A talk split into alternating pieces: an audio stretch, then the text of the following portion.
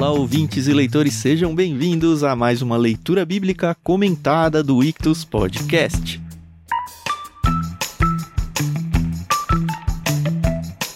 Eu sou o Thiago André Monteiro, arroba Vulgutan, estou aqui com a Carol Simão e o Tiago Moreira para a gente lidar com o capítulo 46 do livro de Gênesis. Tudo bem com vocês? Oi, pessoal, tudo bem? Aqui é a Carol Simão. E pois é, ô família que gosta de se mudar, né? Começou lá com Abraão. Mais uma vez, né? É. Olá, queridos ouvintes. Novamente aqui agora, Gênesis 46, caminhando, chegando ao nosso finalzinho aí do livro de Gênesis. Tem sido muito gostoso, vai deixar saudades, mas vai ser bom pra gente poder avançar também em outros livros Uhum. da Bíblia. Saudade de podcast é fácil, né? Só dar o play e ouvir outra vez. É, pois é. Eu fico me perguntando se a gente vai ficar ouvindo episódios do passado, principalmente quando a gente tiver que dar algum estudo ou alguma pregação, Thiago. Aliás, será que tem ouvintes que prega, que fica ouvindo os nossos episódios? Seria legal saber disso, né? Se alguém usa o nosso áudio aí como base, ou pelo menos alguma referência para estudo aí, preparação de mensagens, avisa a gente lá no Telegram. Se você não conhece, a gente tem um canal lá no Telegram. Para fazer parte é só acessar t.me barra leitura bíblica comentada e conversar com a gente. A gente gosta de dizer sempre que a gente faz a leitura do podcast aqui do texto bíblico na NVT, gentilmente emprestada pela Mundo Cristão, e também dá os créditos à dona da trilha sonora que vocês sempre ouvem aí, Maria Lídia, pianista. Muito obrigado vocês dois aí, Mundo Cristão e Maria Lídia, por emprestar pra gente esses conteúdos riquíssimos aí que a gente tem usado.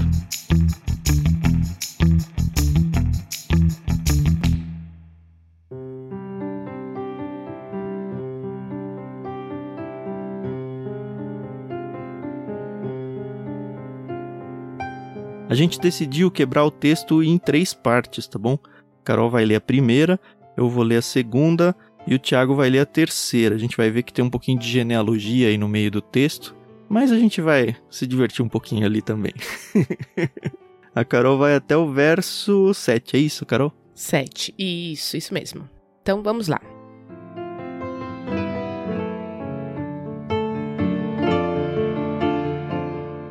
Jacó partiu para o Egito com todos os seus bens. Quando chegou a Berseba, ofereceu sacrifício ao Deus de Isaque, seu pai.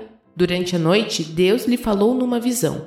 Jacó, Jacó, chamou ele. Aqui estou, respondeu Jacó. Eu sou Deus, o Deus de seu pai, disse a voz. Não tenha medo de descer ao Egito, pois lá farei de sua família uma grande nação. Descerei com você ao Egito e certamente o trarei de volta. E José estará ao seu lado quando você morrer. Então Jacó saiu de Berseba e seus filhos o levaram para o Egito. Transportaram o pai, as crianças e as mulheres nas carruagens que o faraó lhes havia providenciado. Também levaram todos os seus rebanhos e os bens que haviam adquirido na terra de Canaã. Assim, Jacó e toda sua família foram para o Egito, filhos e netos, filhas e netas, todos os seus descendentes.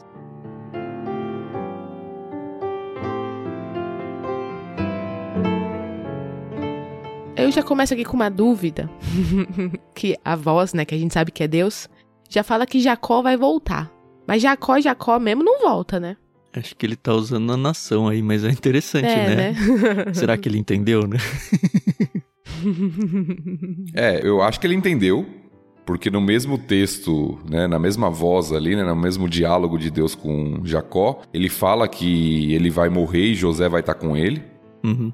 É, literalmente, é, eu acho até mais bonito, né? Literalmente ali é a mão de José fechará os teus olhos. É, legal, né? Uhum. Uma expressão para falar da morte de Jacó. E Jacó já sabe que essa morte se aproxima. Ele já é apresentado até na história como um velhinho, né? Sim. Alguém que precisa viajar de carruagem, que não tem mesmo o vigor que os filhos, né? Que é transportado para o Egito. Que teve que ir rápido, com medo de morrer antes de ver o filho, né? Exato. Se bem que o Isaac achou que ia morrer por uns, sei lá, dezenas de anos aí, né? Verdade.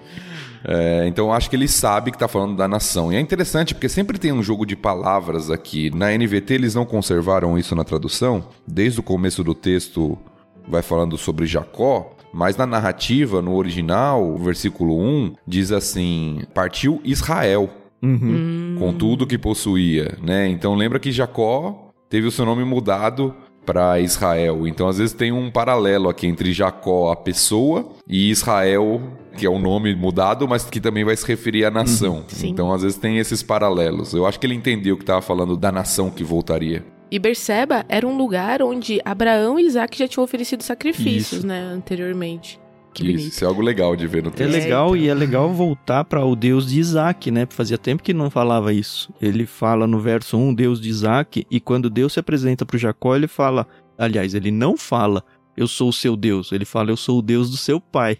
E a gente já viu uma situação lá na volta da casa do Labão, onde ele vai lá fazer a sua oferta e tudo, quando Deus, que a gente até destacou isso, se não me engano, onde Deus passa a ser o Deus de Jacó e não mais mencionado como o Deus de Isaac mas é trazido de volta essa questão da herança, né, do Deus que vem através da linhagem. Isso é muito interessante até pelo texto que vem também, que é a linhagem em si, né? Exato, né? Tem muito valor aqui, né? Geralmente a gente, na nossa visão um pouco mais individualista da nossa cultura, nós leríamos isso com maus olhos, né? Uhum. Por que não o meu Deus, o Deus do meu pai? Parece mais distante. Mas aqui parece ser essa questão mesmo da escolha de Deus pela família, do descendente. Isso é muito precioso para eles, né? E tem relação certamente com o que vai vir, como o Tan falou. Mas o que a Carol mencionou é, é legal. Porque se a gente voltar, a gente não precisa voltar a ler, mas só situar, foi logo no comecinho da caminhada de Abraão com Deus, lá em Gênesis 12, que Abraão vai para Berseba ali, né? Se eu não me engano, Gênesis 12. Ah, não, desculpa. Gênesis 21, onde Abraão ele adora ao Senhor, também invocou o nome do Senhor Uhum. como é dito lá em Berseba. E depois a mesma coisa acontece em Gênesis 26, se eu não me engano, com Isaac, em questões semelhantes, né? A gente até destacou isso quando a gente fez o episódio, porque são acordos ali que são feitos, tem a questão do poço, problema com a Uhum. água, o conflito, e aí são acordos ali feitos com Abimeleque e tudo, e ali Abraão adora, e ali Isaac adora, e quando Isaac adora e mora por um tempo naquela região de Berseba, Jacó já era vivo. Em certo sentido, ele tá voltando lá então, né? Isso, é provável que Jacó está adorando no mesmo lugar, ele sabia onde era. Provavelmente ele passou parte de sua infância ali. Então é interessante pensar nisso, porque quando Isaac adorou em Berseba, Jacó já estava vivo. Então provavelmente ele volta para o mesmo local de adoração Sim. que ele já conhecia e que ele passou parte da sua infância. Isso é interessante pensar. Uma coisa que eu não sei se tá na cabeça do Jacó aqui, até porque o texto não diz, mas eu gosto de pensar que está, e acho que a gente mencionou no último episódio, né? Que Deus já tinha profetizado para Abraão, quando ainda era Abrão, que o povo dele iria para uma terra estrangeira e iria passar muito tempo lá e tal. Naquele texto ele não menciona que é o Egito, mas talvez o Jacó já tenha se ligado que, ó, chegou essa época mesmo. É possível, até porque a fala de Deus para Jacó indica que Jacó estava com certo medo. Sim. Não tenha medo, né? Não tema descer ao Egito. Então é possível que Jacó soubesse do que Deus tinha falado para Abraão, porque a fala de Deus para Abraão, ela é de certa forma a se temer mesmo, porque Deus fala que eles vão ficar como escravos. Por 400 anos. Então, poxa, eu vou sair daqui. Tem uma promessa de Deus de que o povo vai ficar fora como escravo por 400 anos. Então Deus vem até ele e fala: ó, não tenha medo, não tema, vá para lá. Então parece que Jacó, mesmo querendo ver o filho, como a gente viu no final do último capítulo, muito desejoso de ver José, tem medo, tem receio dessa viagem, seja pela oposição dos egípcios aos judeus, que talvez ele conhecia, aos hebreus, né? Seja pela questão de lembrar desse fato de Deus falando para Abraão de que o povo sairia daquela terra e ficaria escravo como estrangeiro em uma outra terra. Lembra que o pai dele, o Isaac, uma vez foi fugir da fome e aí Deus falou não vai pro Egito e ele fica lá com os filisteus, aí tem aquela treta com Abimeleque e tal. Eu não lembro se o Jacó estava vivo ali, mas com certeza a história pelo menos viveu para ele, né? Então já teve uma situação assim onde ele para fugirem da fome, não, vamos, pelo menos pensaram, né? Vamos pro Egito, porque enfim, todo mundo fugia pro Egito. E então agora Deus vem intervém e fala não, não tenha medo. Que foi o que aconteceu com Abraão também lá no comecinho, em Gênesis 12. Uhum. Quando Abraão tem a primeira fome, ele vai pro Egito. E é o primeiro lugar que ele fala que Sara é irmã dele. Sim, sim. Acho que É é por isso que o. Isaac tentou ir pra lá de novo, né? E aí da outra vez Sim. Deus barrou, só que dessa vez Deus não só não barra, mas fala, não vai, esse é o meu plano, é pra você ir. Uhum. E é interessante Isso. notar também A gente já falou isso, mas para mim é um negócio muito importante para ser lembrado sempre. No verso 3 ele fala: Não tenha medo de descer ao Egito, pois lá farei de sua família uma grande nação. Lembra que eles não eram uma nação ainda, né? Eles eram uma família. Se eles ficassem Sim. na terra de Canaã, eles iam se miscigenar aos povos. A gente já destacou isso aí, por exemplo, com Judá, que começou a se misturar ali. E eu acho que assim, o fato deles irem para o Egito, por causa dessa xenofobia que os egípcios têm em relação aos hebreus, ajudou eles a se transformar de uma família em uma nação. Num outro lugar, eles iam perder a identidade. Então, até nisso a mão de Deus está presente, sabe? É, isso vai ficar muito claro no final do nosso texto de hoje, né? Como eles vão viver, mesmo numa terra estrangeira, como um povo separado, uhum. né? E eu acho que tem reflexos até hoje em dia isso, sabia, Tiago? A gente fala tanto de. A gente cristãos, né? Nós cristãos, a gente fala tanto sobre essa questão de julgo desigual, casamento misto e esse tipo de coisa. E eu acho que a gente vive hoje num país onde tem certa liberdade religiosa, não tem perseguição, pelo menos não formal e onde é muito fácil se misturar, criar casamentos de cristãos com não cristãos, e a gente infelizmente vê em muitos e muitos casos assim de pessoas e famílias que a gente conhece que o cristianismo, por causa dessa mistura, ele vai se deturpando, ele vai se perdendo, e assim, uma das consequências naturais do casamento misto, não só para o casal que se casou e tem todos os problemas, mas para a geração que ele vai ter. Eu não estou dizendo só de filhos, eu estou pensando na andança mesmo da geração, de netos e bisnetos, onde o nome de Deus vai ficando cada vez mais fraco e muitas vezes se perde e muitas vezes vão para outras religiões os filhos, os netos, que era o que aconteceria com eles ali provavelmente na terra prometida, junto com os povos ali que moravam em Canaã e o quanto isso não deixa de ser um lado ruim pra gente, o fato de ter tanta liberdade religiosa do jeito que é. Eu não tenho dados, mas eu tenho a impressão de que países mais fechados ao cristianismo, com certeza, é muito mais difícil de viver. Eu não estou querendo incentivar nada disso, mas essa preservação da unidade de Cristo dentro da família, porque é arriscado eu tentar fugir desse meio, talvez seja um pouco mais forte. Eu não sei se eu tô viajando aqui, tá, galera? Mas eu me peguei pensando muito nisso quando tava lendo esse texto. Não, eu acho que tem sentido, mas eu vejo que também tem outro problema. Além da questão dos casamentos, a gente fala bastante dos casamentos e isso é muito importante a gente falar, mas às vezes a própria influência cultural. Então, às vezes, ah, a gente não se mistura no sentido de, vai, ter um casamento misto, mas às vezes toda a influência cultural está sobre nós e a gente nem percebe. De uma cultura que ignora Deus, que não coloca Deus como centro da vida. Então, acho que tem vários problemas que a gente lida. É claro que isso faz parte do plano de Deus para a igreja. A igreja, diferente de Israel, não foi criada para ser uma nação territorialmente separada de outros povos. Ela vive no meio, né? Vive no mundo nesse sentido e deve ser luz deste mundo nesse sentido, mas a gente não pode negligenciar que nós também somos chamados para ser um povo santo e separado em meio a essa realidade, né? Uhum. Eu tenho aqui uma questão, na verdade foi uma curiosidade, eu não sei também se eu tô viajando, mas Deus ele costuma aparecer, principalmente para os patriarcas, de noite, né? E eu só percebi que só Abraão teve a visita de Deus no período do dia, né? Que foi quando ele fez o banquete lá. Nos outros, eu posso estar enganada, foi mais à noite mesmo, né? Em visão, em sonho tal. É, o único que eu me lembro é do Abraão mesmo, que ele recebe os anjos lá e sai correndo pra preparar o alimento deles. Não teve uma coisa assim com Isaac também? Eu não me atentei a esse detalhe que a Carol trouxe, interessante né? Geralmente o sonho está relacionado, né, à própria visão. A gente tem aquela aquela noite que Jacó tá dormindo, né, com o travesseiro de pedra lá e ele também tem a, a aparição de Deus lá para ele. Mas eu não tinha me atentado a essa questão do período. É interessante, eu acho que geralmente é isso mesmo. É, tô lembrando agora aqui do Samuel, por exemplo, que chama ele na casa do Eli, ele tá dormindo. Sim. Tantas e tantas vezes que a gente vê que Deus conversando com as pessoas através de sonhos, então se é sonho é porque a pessoa tá dormindo. Sim. É, não vamos criar uma teologia em cima disso, não, tá? Uma doutrina. É um claro. perigo danado a gente começar a fazer Sim. esse tipo de coisa.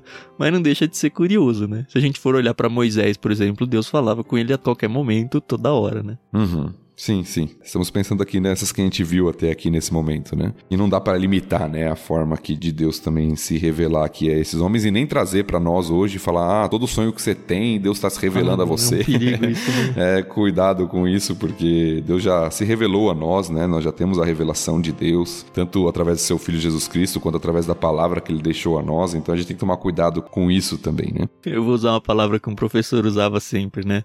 Eu me responsabilizo por aquilo que eu disse, não por aquilo que você entendeu. eu não sei se eu concordo em todas as vezes com isso, mas de vez em quando é bom tirar essa carta na manga e colocar na mesa, né?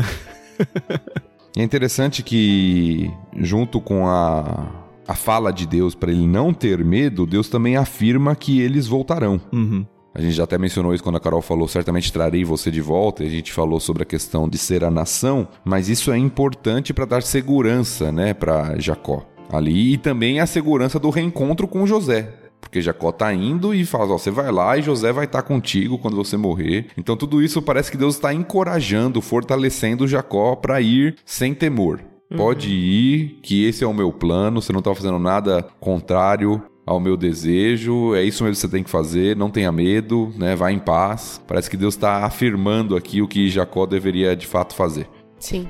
Eu acho interessante assim, porque não vou nem falar na juventude, mas durante a vida, Deus falou algumas vezes com Jacó, né? Então, eu acho que assim, é aquela confirmação mesmo, né? Ó, oh, tá certo, os meus filhos não estão mentindo, José tá vivo, tá tudo certo, porque Deus tá aqui falando comigo uhum. e ele uhum. tá confirmando que eu posso ir, né? É, no finalzinho do capítulo passado a gente até mencionou, né? Ah, deve ser verdade que ele falou, né? Meu filho José está vivo. Então ele tá querendo muito acreditar, eu acho que ele acredita, mas fica aquele fiozinho de, puxa, deve ser verdade, né? Uhum. Tem uma outra coisinha antes da gente virar para a segunda parte aqui, que eu achei curioso, pelo menos, né? Lembra no capítulo passado quando José manda as carruagens e tudo? Eles mencionam lá no verso 20, isso do capítulo passado. Não se preocupem com os seus pertences, pois o melhor de toda a terra do Egito será de vocês. O que eu tinha pensado ao ler esse texto? Venham as pessoas e larga tudo que é de vocês lá, porque vocês não vão precisar disso aqui. Uhum. A gente tem o suficiente para todo mundo, não precisa se preocupar com trazer suas malas, trazer seus móveis, essas coisas. Mas não é o que acontece, né? A gente vê aqui duas vezes falando no verso 1 já, Jacó partiu para o Egito com todos os seus bens, e aí mais embaixo, no verso 6, também levaram todos os seus rebanhos e os bens que haviam adquirido na terra de Canaã. Não quer dizer nada, mas me chamou a atenção. Não, é interessante. É claro que essa palavra vem da boca do faraó para os irmãos ali, para José e repassar para os irmãos ali, falando assim: olha, não se preocupem, aqui vocês vão ter tudo. Não precisa se preocupar em deixar as coisas lá, mas não não significa, eu acho que não é uma ordem no sentido vocês não tragam, mas é uhum. é mais uma questão de, olha, podem vir tranquilos. Uhum. E eles certamente, como. Lembra que a gente está falando desse povo que ainda, dessa família, que ainda de certa forma é uma família de peregrinos, né? Uhum. Carol falou, o povo que viaja, né? então, eles. O que, que eles vão levar? O que eles vão levar é aquilo que é móvel mesmo que eles estão levando. É. O rebanho, talvez o, as coisinhas que eles têm. As tendas, então, não, não é... Né? As tendas, sim. E você vê que apesar da fome e deles certamente morrerem de fome se eles não forem pro Egito, né? Toda aquela situação que a gente já viu, eles ainda tinham rebanhos, né? Então... Tá no segundo ano de fome, ainda faltam cinco, né? É, então. é, é. E esse negócio das peregrinações vai voltar na conversa do Jacó com o faraó, né? Eu acho que é no próximo capítulo. Que ele vai falar, ah, foram tantos anos de peregrinação, se não me engano ele usa esse termo, eu não sei como a NVT vai traduzir isso ainda, não, não olhei. Mas uhum. isso sempre me chamou a atenção. A gente fala quando chegar a vez lá, né? Sim.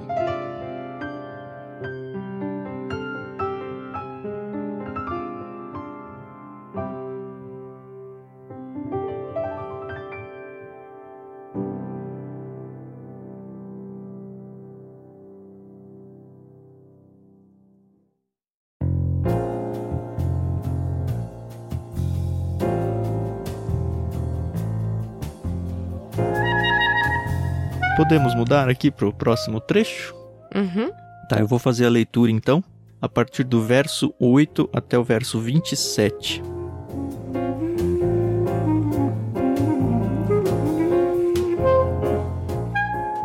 Estes são os nomes dos descendentes de Israel, os filhos de Jacó que foram ao Egito. Ruben foi o filho mais velho de Jacó. Os filhos de Ruben foram Enoque, Palu, Esrom e Carmi. Os filhos de Simeão foram Gemuel, Jamim, Oade, Jaquim, Zoar e Saul. A mãe de Saul era cananita. Os filhos de Levi foram Gerson, Coate e Merari. Os filhos de Judá foram Er, Onã, Selá, Pérez e Zerá, embora Er e Onã tivessem morrido na terra de Canaã. Os filhos de Pérez foram Esrom e Ramu. Os filhos de Sacar foram Tolá, Puá, Jazube e Sinrom. Os filhos de Zebulon foram Sered, Elon e Jaleel. Esses foram os filhos de Lia e Jacó, nascidos em Padã-Arã, além de sua filha Diná. Por meio de Lia, Jacó teve 33 descendentes, tanto homens quanto mulheres.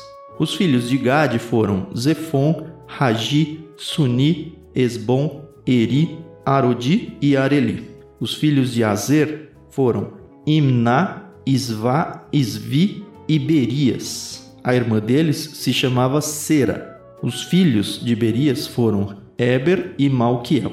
Esses foram os filhos de Zilpa, serva dada a Lia por Labão, seu pai. Por meio de Zilpa, Jacó teve 16 descendentes. Os filhos de Raquel, mulher de Jacó, foram José e Benjamim. Os filhos de José, nascidos no Egito, foram Manassés e Efraim. Sua mãe foi Azenate, filha de Potífera, sacerdote de On. Os filhos de Benjamim foram Belá, Becker, Asbel, Gera, Naamã, Ei, Ros, Mupim, Rupim e Arde. Esses foram os filhos de Raquel e Jacó. Por meio de Raquel, Jacó teve 14 descendentes. O filho de Dan foi Russim. Os filhos de Naphtali foram Jazeel, Guni, Jezer e Selém. Esses foram os filhos de Bila, serva dada a Raquel por Labão, seu pai. Por meio de Bila, Jacó teve sete descendentes. No total, 66 descendentes diretos de Jacó foram com ele para o Egito, sem contar as esposas de seus filhos. Além deles, José teve dois filhos que nasceram no Egito, totalizando 70 membros na família de Jacó no Egito.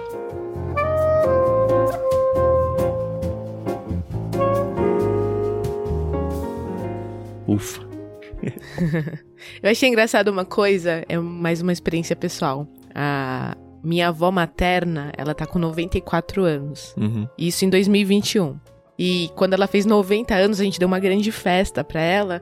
E aí a gente teve a contagem dos descendentes na festa. E aí, minha avó teve 11 filhos vivos, né, que chegaram à vida adulta. E a gente foi falando o nome dos filhos e dos netos, e ela teve 72 netos.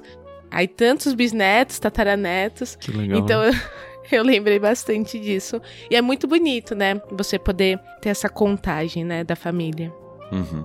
Ai, Carol é muito mais bonita do que eu, Carol. Eu ia toda na matemática aqui. É. Claro que eu planejei esses nomes, né? Nossa.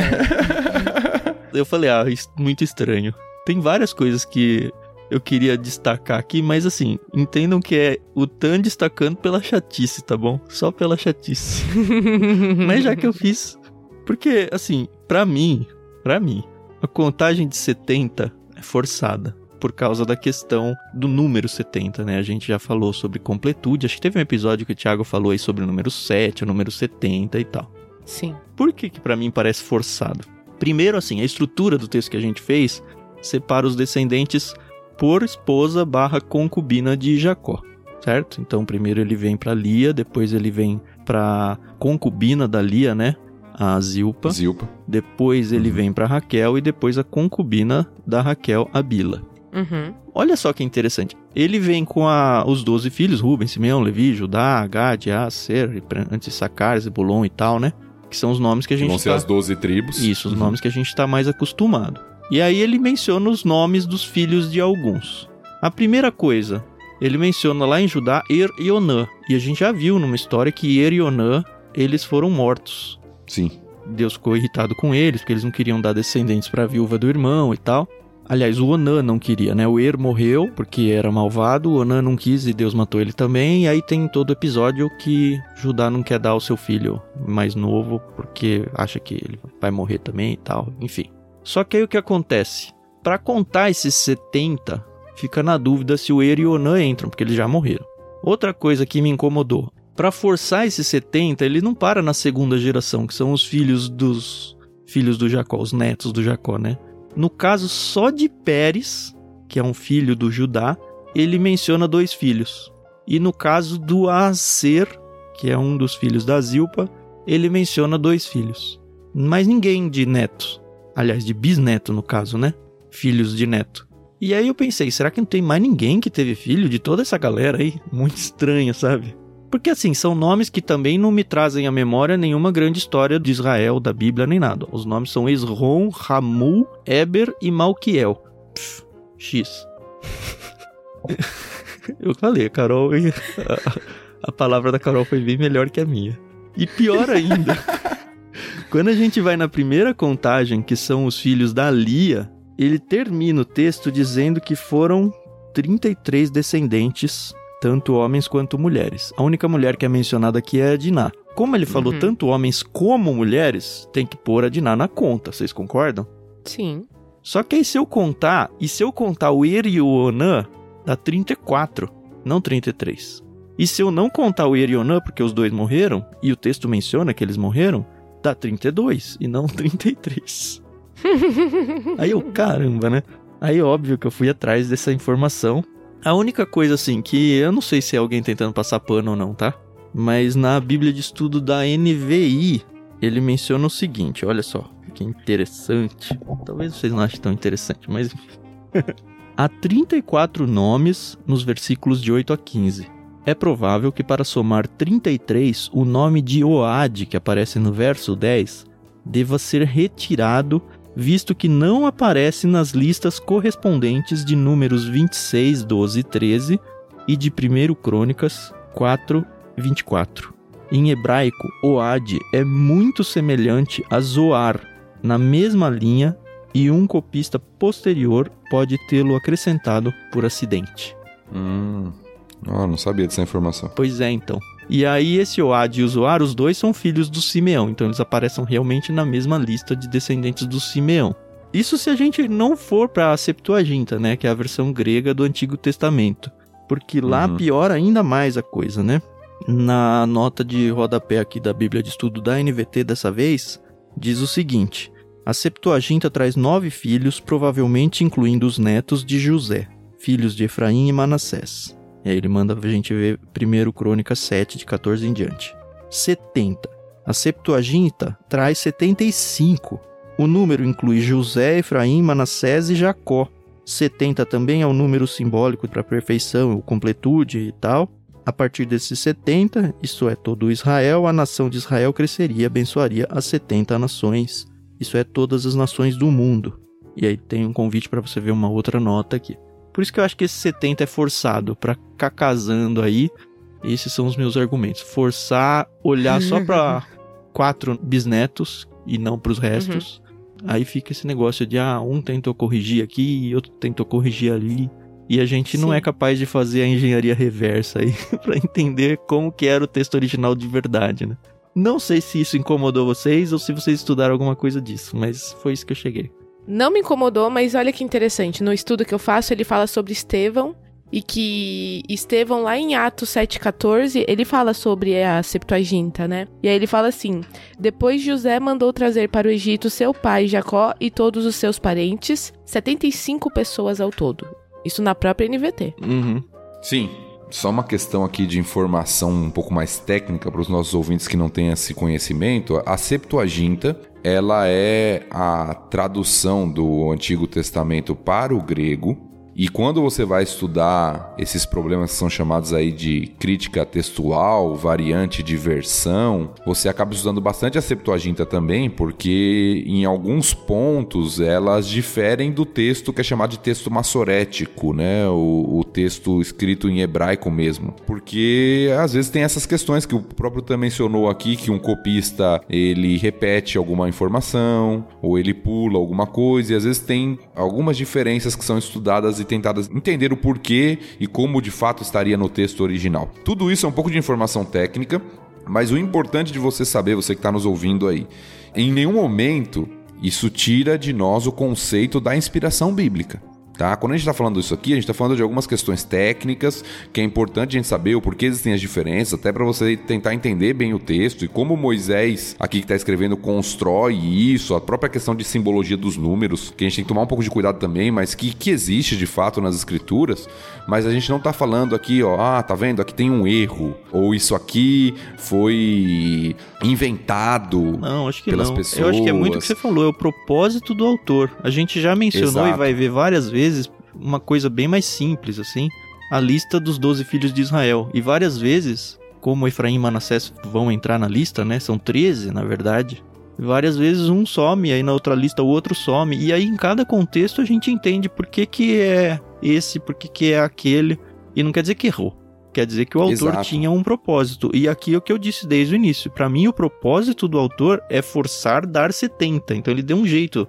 E com certeza foi mais filho. Não é possível que ele toda essa galera aqui, só dois teve bisnetos, sabe? Eles estão se tornando uma grande nação. É, e lembrando que eles não contaram as mulheres, como o di- o Uhum. texto já diz, eles não contaram certamente servos que eles tinham. Sim. É, mulheres, na verdade, contaram duas, né? A Diná e tem uma outra que mencionou aqui. Ah, sim, não, as esposas eu tô falando. Isso, isso, Eles não isso. contaram as esposas dos Uhum. patriarcas, né? Ah, Das mas 12 mesmo tribos. aqui. filhas, será que só teve duas mulheres em tudo isso de homem, sabe? É, e lembrando que geralmente mulher não era colocada em lista genealógica. Isso, exato. Então, quando a gente lê textos assim, a gente tem que tirar da nossa mente a nossa leitura ocidental, Eu ia falar chatice Moderna. ocidental. né? né, de que a gente tá, por exemplo, muitas pessoas acreditam, né, o partem do pressuposto, vão para a Bíblia, para os evangelhos e falam assim: aqui nós temos todas as informações, tudo que aconteceu na vida de Jesus. E não era o propósito dos evangelistas falar tudo o que aconteceu na vida de Jesus. João deixa claro isso. No final, Olha, né? Jesus fez muitas outras coisas que eu não vou contar aqui. Se eu fosse contar, ele usa uma hipérbole, não caberiam em livros. Ou seja, eles selecionaram eventos, eles tinham um propósito com aquilo que eles narravam. Eles não estão inventando nada, mas eles não estão contando tudo, né? O que eles conhecem, não é o objetivo. E assim como os autores bíblicos faziam, geralmente eles colocavam coisas e omitiam outras coisas de acordo com o seu propósito. Isso não tira a veracidade dos fatos, isso não tira em nenhum momento a inspiração bíblica, né? É bem importante esse aviso geral aí, porque Sim. com certeza vai ter gente que vai se apegar a isso e falar: Ó, lá, tá vendo? A Bíblia não é infalível nada. Né? Não é isso, né? Uhum. Sim. Outra coisa interessante é a gente mencionar que isso não é uma Toledote, né, Thiago? A gente achou que era, mas não é. Não é, só lembrando para você que tá ouvindo aqui faz tempo que a gente falou de Toledote, porque já a última foi lá no capítulo 36, se eu não me engano.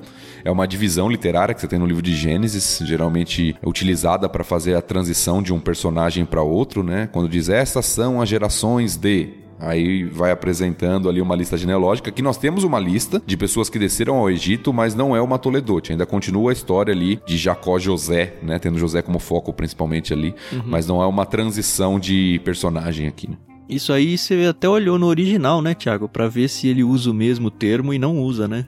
Não, não usa. Ele não usa o Toledote aqui, é que ele usa nomes, né? Que é como é traduzido mesmo aqui na NVT, no versículo 8, estes são os nomes dos descendentes de Israel. Então ele não usa aquela palavrinha, né, de refrão que ele vai repetindo no livro de Gênesis, que é traduzida geralmente como geração ou relato dos descendentes. Então ele usa outra forma aqui. Uhum. Tá.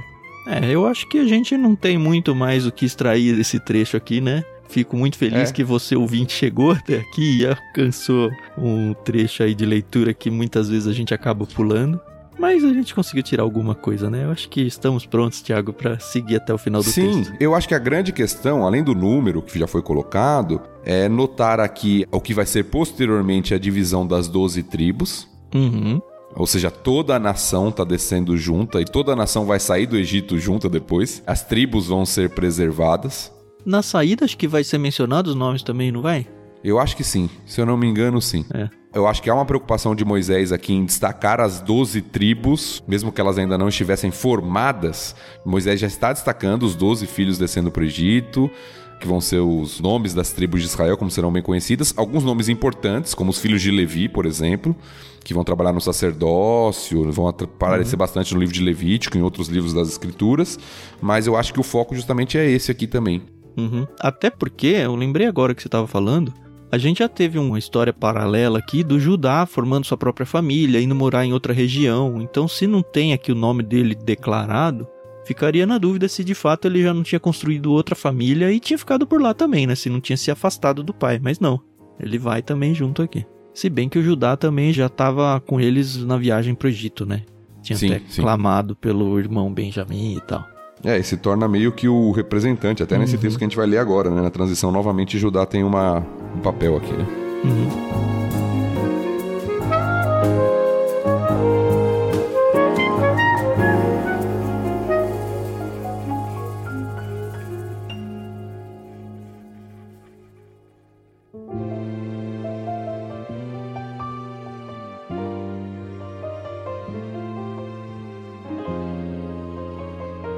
Vamos para a parte final aqui do nosso trecho, de Gênesis 46, versículos 28 até o finalzinho aqui.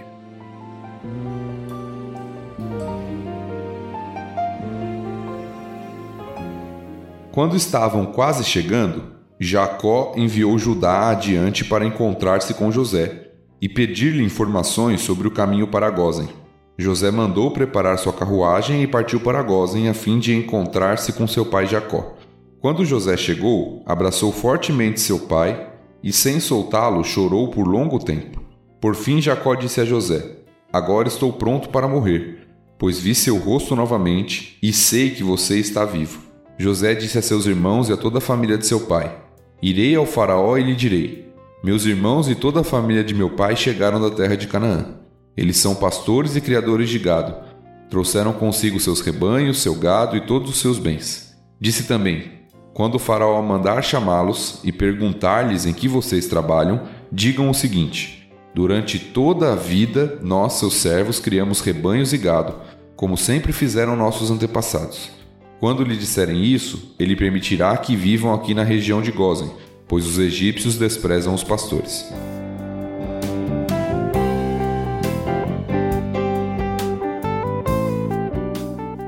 Caramba, além de desprezar os hebreus, ainda desprezam os pastores, né? a primeira coisa que me chama a atenção é que Jacó envia Judá como um representante para encontrar José. Nós já vimos a proeminência de Judá aqui, né, nos textos anteriores, como ele acabou se tornando quase que um primogênito aqui, uhum. tomando o lugar de Rubem, Simeão, Levi, se oferecendo para ficar no lugar de Benjamim, quando Benjamim seria preso, né, no teste lá de que José está fazendo com eles. E aqui novamente Judá é o responsável em se encontrar com José e pedir informações sobre para onde eles deveriam ir. Então eu acho isso bem interessante aqui, porque novamente Judá está tendo destaque, mesmo não sendo o primogênito, mas ele é uhum. é considerado até pelo pai aqui, o pai o envia, como alguém, o responsável, o porta-voz ali da família. É possível, é uma inferência, evidentemente, que Jacó esteja de fato considerando Judá como seu primogênito agora, depois do que aconteceu com Simeão, Levi, com Ruben. Quando a gente for uhum. falar das bênçãos que Jacó dá aos filhos, nós vamos ver que isso vai ter uma influência grande também. Mas o José tá voltando pro cenário, hein? Sim, sim. Como é que vai ficar essa predileção do pai? mas brincadeiras à parte aí, é muito lindo ver o reencontro deles, né? Eu acho que a NVT mandou bem aqui na tradução. Quando José chegou, abraçou fortemente seu pai, sem soltá-lo, chorou por longo tempo. É muito bonito de ver e deve ter sido muito legal ter vivido e ter presenciado essa cena aqui. Uhum. Não só isso, né? A fala do Jacó, né? Agora eu tô pronto para morrer. Vi o seu rosto novamente e sei que você está vivo. Puxa, a gente tem caminhado aí vários capítulos só imaginando esse reencontro, imaginando, imaginando, e acho que foi cinematográfico, assim, se fosse um filme seria aquela cena que a música sobe, câmera gira. É, essa fala não tem nenhuma relação, tá bom? Não tô falando que existe uma relação profética, nada disso, mas essa fala me lembra muito a fala de Simeão ao ver o nascimento de Jesus quando ele fala assim, ó, pode despedir em paz teu servo, porque meus olhos já viram a tua salvação. Ou seja, uhum. já posso morrer, Senhor, pode me levar, porque eu já vi. É. é o que eu precisava ver. E Jacó ele usa praticamente essa expressão, né? Agora eu já posso morrer porque eu já te vi novamente. Né? Uhum. Ontem a gente estava conversando em casa aqui. O Lucas teve alguns anos atrás um amiguinho da escola que perdeu o pai, né? E aí a gente estava falando sobre morte com os meninos e tal. E aí o Daniel, hoje ele tá com 5 anos. Ele falou: "Não, eu não quero que você morra novo não, tá, pai? Eu quero que eu já seja grande e tenha os meus filhos". Eu falei: "É isso aí, filho. O papai quer morrer depois de ver os meus netos, dos dois lados, né? E é uma benção se a gente for pensar assim, para nós humanos, né? Poder ver a geração dos nossos filhos, ver eles bem encaminhados, ver que o ciclo realmente foi fechado e a gente não foi retirado da história antes da hora, né? Só peço a Deus para realmente me dar essa bênção de ver eles bem. Minha oração constante para eles assim é para que eles nunca se percam no caminho do Senhor, sabe? E uhum. que eles consigam viver dentro daquilo que foram os princípios que eu e a Renata a gente passou para eles e que eu tenha graça. E é uma graça mesmo, né? Deus não tem essa obrigação nenhuma diante de mim de me dar isso, mas seria um grande presente de Deus poder vivenciar essa situação de ver os meus filhos, acredito que vocês também devem pensar isso. De ver os nossos Sim. filhos, então, crescendo, criando suas famílias e chegar um momento que falar, ó oh, Deus, agora eu tô pronto. Minha avó fez isso, né? Ela falou, ó oh, Deus, já tá na hora, pode me levar. Eu acho que essa perspectiva é muito importante porque nós vemos numa geração, numa época que despreza um pouco isso, né? Tanto a questão de filhos quanto a questão de, de família, de descendência de alguma forma. Não tenho. Não sei se é desprezo é a palavra, mas não se dá o valor que se dava antes a essa questão, né, em nossos dias. E a Bíblia vê isso como uma bênção mesmo, não só os filhos como herança do Senhor, mas em trechos das escrituras você vê aquela expressão de Deus abençoando pelo fato de você poder ver os filhos dos seus filhos. É. Então, isso é visto como uma bênção mesmo nas escrituras, né? Como uma, um presente de Deus para o ser humano. Sim, esse negócio de ver os filhos dos filhos, eu lembro que quando o Benjamin, o meu Benjamin nasceu, eu perguntei para minha sogra, e, e aí, é bom ser avó? Aí ela, é muito bom. É muito bom ser avó. Então, realmente, você vê que é uma beleza, né? Muito grande, né? Eu não tenho o sentimento de ser avó ainda, né? Mas é muito bom ser mãe. Será que a gente vai ser avô antes de acabar esse projeto? bom, não sei. Poxa, Benjamin, é, é Benjamin vai estar com 24 anos. Talvez. Apesar que eu só fui mãe com 28. É, o Thiago com chances maiores aí. Eu, o é Thiago, é verdade. né? crianças mais velhas. Os meus já estão chegando aos 10 já, então. É, o Luquinhas tá com quase 12 já. é. Eu acho que quando for ao ar esse episódio, talvez ele já esteja com 12, não sei. Eu pensei que você ia falar que quando for ao ar esse episódio, talvez ele já seja pai. Eu, Opa! Não, eu espero que não. Sei lá, vai que eu demoro muito para postar, né? Né? é. Agora me expliquem por que que José orientou os irmãos dele a falarem pro faraó que eles eram pastores, é, homens que cuidavam de rebanhos. Porque assim, em off a gente já teve uma coisa ali com o pastor Tiago explicando linhas sucessórias, né, do Egito e tal, mas queria que vocês explicassem isso aqui pros ouvintes.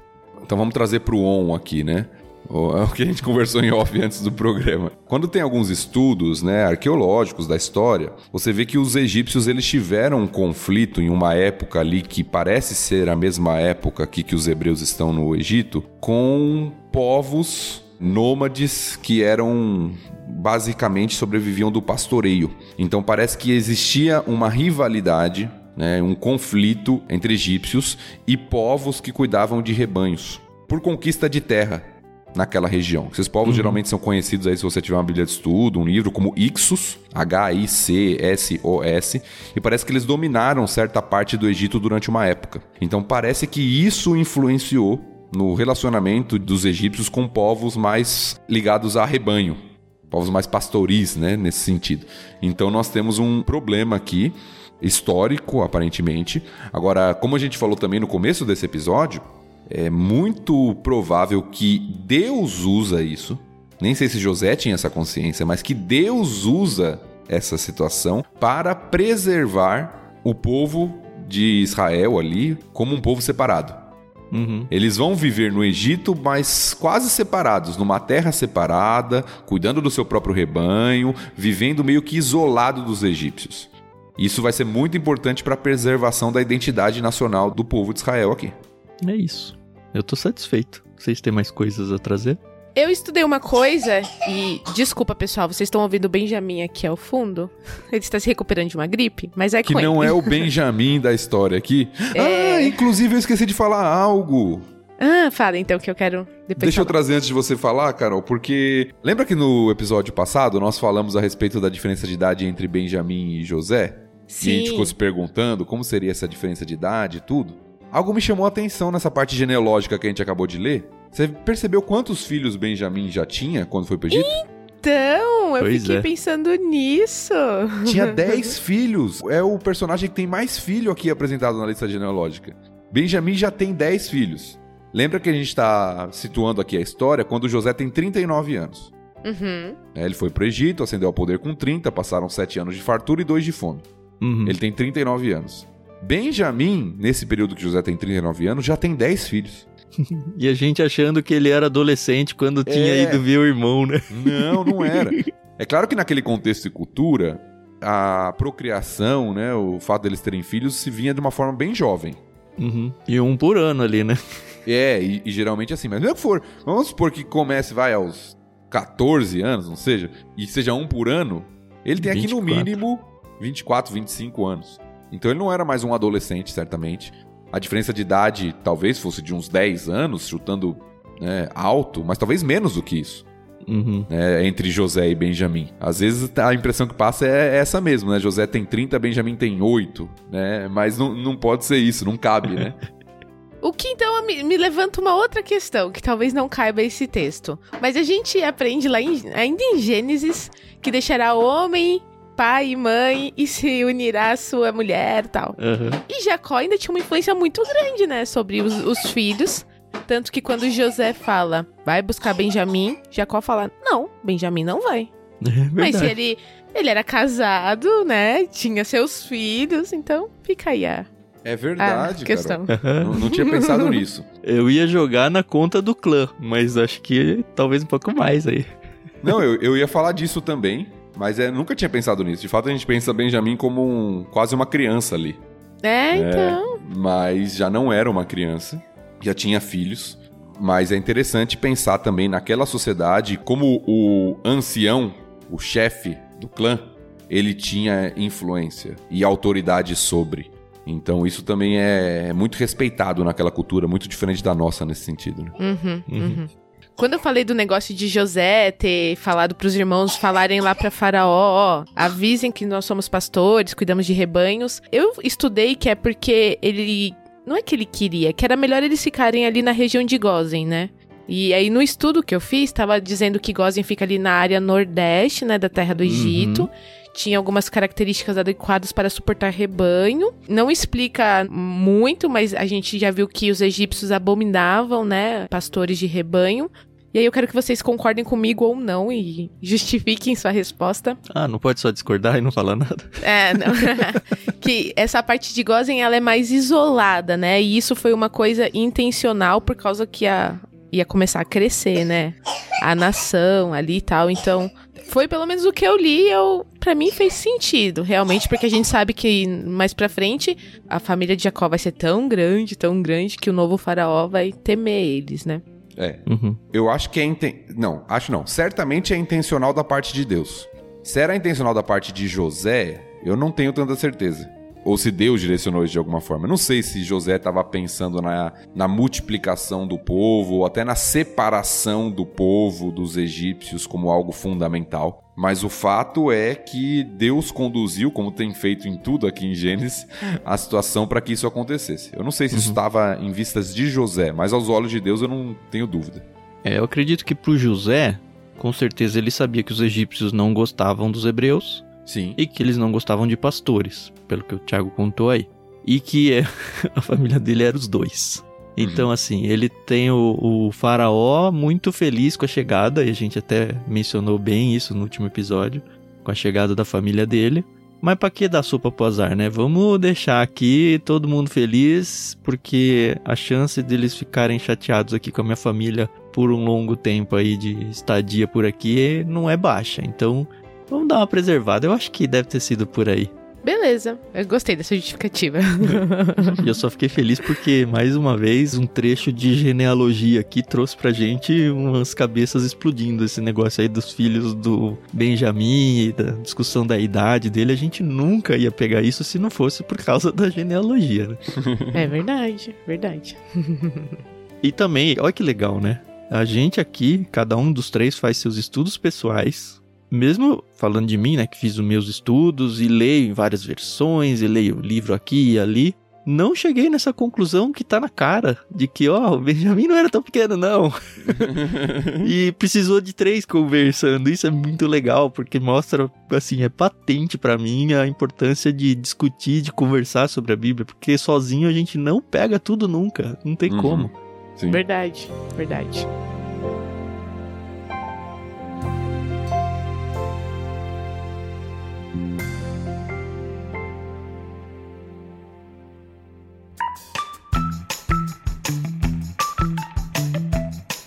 Beleza, eu acho que a gente tá pronto para mudar de capítulo, mas isso para você ouvinte é só na semana que vem, né? a gente tá chegando muito perto do final do livro de Gênesis e tá sendo muito gostoso. Queria agradecer os nossos ouvintes mais uma vez por estar acompanhando com a gente aqui. Espero que você esteja maratonando desde o início lá. Se pegou pelo caminho aí, fica o nosso incentivo para você voltar e ir lendo a Bíblia e vendo devagarzinho, não precisa fazer tudo correndo, não mas acho que o intervalo de uma semana de um episódio outro é um tempo muito bom tanto para tirar atrasos quanto para realmente ruminar esse texto bíblico e conversar com outras pessoas. É isso que a gente quer que vocês façam, tá bom?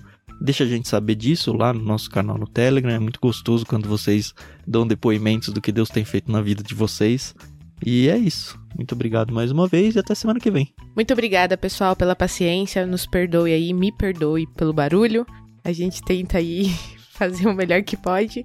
Mas é, tá sendo muito gostoso ler sobre José, sobre sua família e ver que realmente é a mão de Deus usando eles, né, para abençoar a nós. Muito bom, pessoal. Espero que realmente isso tenha feito diferença aí na vida de vocês, esteja fazendo diferença na vida de vocês e que o amor pela palavra do Senhor, pelo Senhor e pela sua revelação seja cultivado aí no seu coração.